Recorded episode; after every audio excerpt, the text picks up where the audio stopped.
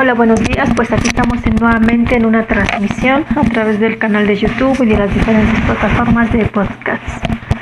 Un poco tarde, pero seguro. Eh, hoy es día 5 de agosto, miércoles, y lo que celebramos en la iglesia es la fiesta de dedicación de la Basílica, bueno, memoria, dedicación de la Basílica de Santa María la Mayor. Fue edificada sobre el monte Esquilino en Roma por el Papa Sixto III en honor de la Madre de Jesucristo, a la cual un año antes el concilio de Éfeso había proclamado Madre de Dios. Es la primera de las iglesias de Occidente dedicadas a Santa María. Pues mm, esta memoria es darnos cuenta que eh, celebrar esta dedicación de la Basílica de Santa María la Mayor, o sea, es recordar que somos templo del Espíritu Santo, ¿no? La razón de los templos es Dios habita, saber que, que en nosotros también Dios habita. En este sentido de la dedicación de la Basílica Santa María de la Mayor es la importancia que tiene María en nuestras vidas, ¿no? que es la Madre de Dios. Vamos a ubicarnos en lo que es la lectura de Jeremías capítulo 31 versículos del 1 al 7. Buenos días a los que ya se encuentran conectados. Gracias por sintonizarnos. Em, dice así. En aquel tiempo, dice el Señor, yo seré el Dios de todas las tribus de Israel, y ellas serán mi pueblo. El pueblo de Israel que se libró de la espada, halló misericordia en el desierto, y camina hacia el descanso. El Señor se le apareció de lejos. Esto dice el Señor yo te amo con amor eterno, por eso siempre me apiado de ti. Volveré pues a construirte y serás reconstruida, capital de Israel. Volverás a tocar tus panderos y saldrás a bailar entre músicos y coros. Volverás a plantar viñas en los montes de Samaria, y los que la planten la disfrutarán. En la montaña de Efraín gritarán los centinelas, ya es de día, levántense y vayamos a Sión hacia el Señor nuestro Dios. Esto dice el Señor, griten de alegría por Jacob, regocíjense por el mejor de los pueblos, proclamen, alaben y digan, el Señor ha salvado a su pueblo, al grupo de los sobrevivientes de Israel. Palabra de Dios. Es una lectura llena de esperanza. ¿Se acuerdan que el día de ayer yo les decía que, que la verdad estaba, pues la, las lecturas estaban muy confrontantes. Eh, perdón, es que estaba arreglando de los mensajes. ¿Se acuerdan que el día de ayer estaba yo compartiéndoles que las lecturas estaban muy confrontantes, no? Pero que al fin de cuentas lo que rescatábamos era el amor de Dios que permanece. Es lo que estaba en la lectura de Jeremías. Y en el Evangelio de San Mateo pues nos confrontaba, ¿no? A que si nos quedábamos nada más en el cumplimiento, en las reglas, o si íbamos más allá.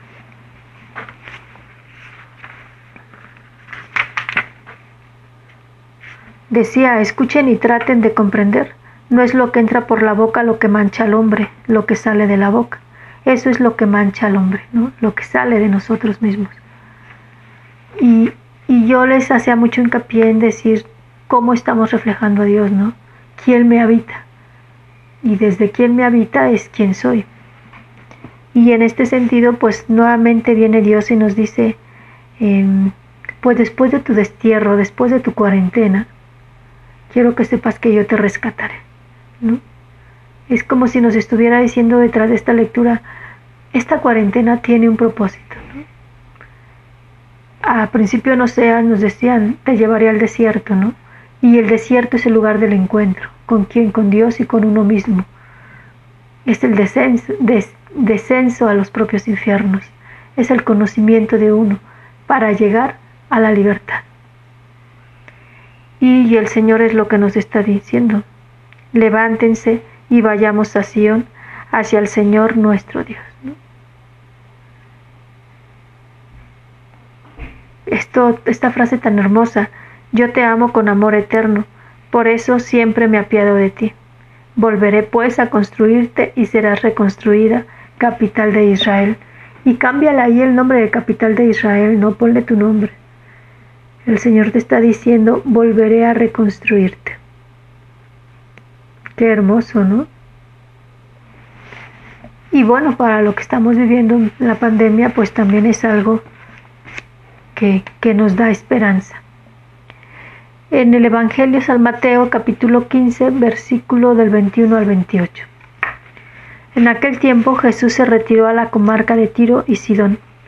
Entonces una mujer cananea le salió al encuentro y se puso a gritar, Señor Hijo de David, ten compasión de mí mi hija está terriblemente atormentada por un demonio. Jesús no le contestó una sola palabra, pero los discípulos se acercaron y le rogaban, Atiéndela, porque viene gritando detrás de nosotros. Él le contestó, Yo no he sido enviado sino a las ovejas descarriadas de la casa de Israel. Ella se acercó entonces a Jesús y postrada ante él le dijo, Señor, ayúdame. Él le respondió, No está bien quitarles el pan a los hijos para echárselo a los perritos. Pero ella replicó, es cierto, señor, pero también los perritos se comen las migajas que caen de la mesa de sus amos. Entonces Jesús le respondió, Mujer, qué grande es tu fe, que se cumpla lo que desea, y en aquel mismo instante quedó curada su hija. Palabra del Señor. De esta lectura quiero rescatar dos cosas muy importantes. Ella era una mujer cananea, eh, se creía que para ella no era el mensaje. Y sin embargo ella tuvo la osadía de acercarse. ¿Por qué? Porque se sentía necesitada. Quería que su hija fuera sanada. Y podemos aprender de ella la gran fe y la capacidad de poder acercarse, ¿no? de saberse necesitada. Por eso es que él recibe. Y la segunda parte que quiero rescatar es que Imagínense lo que ella dice, ¿no? También los perritos comen las migajas de la mesa de sus amos. Y nosotros no somos perritos. ¿Se acuerdan en que estos últimos mensajes nos decían que nosotros somos llamados a ser hijos? Que ya no somos ni siquiera siervos ni esclavos, sino hijos.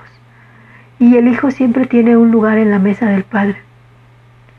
Habría que preguntarnos si nosotros nos vivimos como hijos o si nos vivimos Mm, como esclavos, ¿no? Esclavos de nuestras propias pasiones, esclavos de nuestros propios intereses y estamos dejando a un lado nuestra verdadera identidad, que es el de ser hijos de Dios. Pues te dejo la invitación de que en este día puedas ir em, meditando en esta parte. Eres hija, eres hijo muy amado de Dios. Esa es tu dignidad. Pregúntate desde dónde te estás viviendo. Si te estás arrastrando a falsos dioses, si te estás arrastrando en falsos ídolos, si te, si te estás creando necesidades que lejos de... Hola Silvia, buenos días. Si te estás creando necesidades que lejos de llenarte te van vaciando día a día. Recuerda, tu dignidad es ser la de hija y la de hijo de Dios cómo te estás viviendo. Y de verdad personalmente puedo decirles que es algo que confronta, ¿no? Porque para mí la experiencia de mis votos perpetuos de hace ocho años fue eso, la experiencia, vivir la experiencia de, de ser hija del Padre.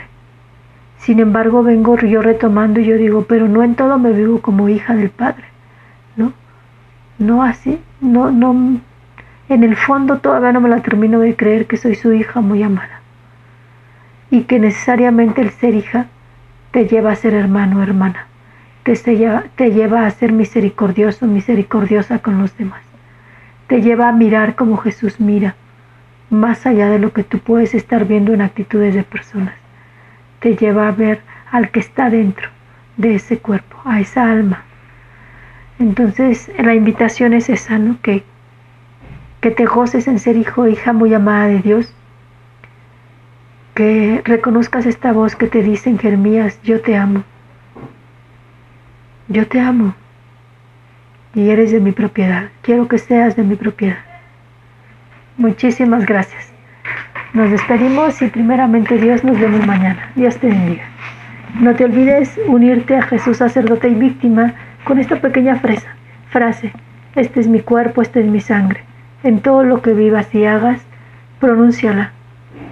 Y sabe que te estás uniendo a, a, una Eucaristía que se esté celebrando en cualquier parte del mundo y está haciendo ofrenda en bien de muchos. Dios te bendiga. Janet González, buen día, bendiciones. Pues ahí ves la repetición, por favor. Gracias. Por favor, me dejan comentarios si este video sí se vio, porque ayer se me quedó la duda si si, si habían logrado verlo. Gracias.